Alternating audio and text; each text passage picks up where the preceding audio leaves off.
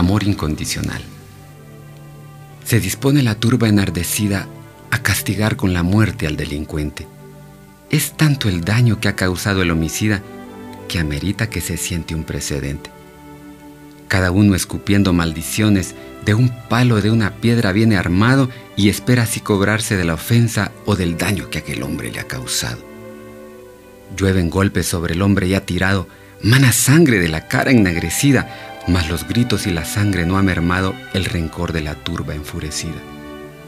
Mas de pronto, sobre el hombre medio muerto, se arroja una anciana como escudo, recibiendo aquellos golpes que la gente detener en el momento ya no pudo. Es de muerte la herida que recibe, es muy frágil la anciana por coraza, y al sentir que la vida se termina, con el otro moribundo ella se abraza.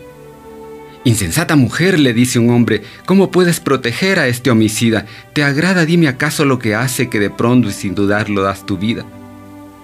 Con voz queda como un eco que se aleja, con la vida que se escapa por la herida, le responde con amor la pobre vieja, cual pañuelo que se agita en la partida. Yo sé bien que él merecía este castigo. Ni mi vida ni su vida les reclamo, mas no puedo evitarlo. Él es mi hijo y a pesar de lo que sea, yo le amo. Dios no nos ama como somos. Nos ama a pesar de lo que somos. Hay un gran egoísmo en la persona que pide ámame como soy. Eso significa que no quiere hacer un cambio a su forma de ser aun cuando ésta lastime a quienes tiene alrededor.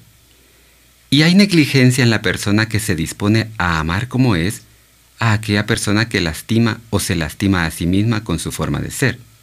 Ámame como soy puede solicitar egoístamente el drogadicto, el alcohólico, el homosexual o cualquiera de nosotros. Y si los amamos como son, solamente estarán aprovechándose de nosotros y se estarán haciendo daño. Cuando nos aman a pesar de lo que somos, significa que a la persona que nos ama le molesta algo de nosotros, pero está dispuesta a soportarnos a pesar de eso, y su compromiso es ayudarnos a superar nuestros defectos. Y de nuestra parte, cuando solicitamos que nos amen a pesar de lo que somos, significa, no soy perfecto, pero estoy tratando de mejorar. Sé que te molesta mi defecto, pero dame un poco de tiempo, voy a cambiar. A partir de hoy, me comprometo a amar a mi cónyuge a pesar de lo que es y espero que me ame a pesar de lo que soy.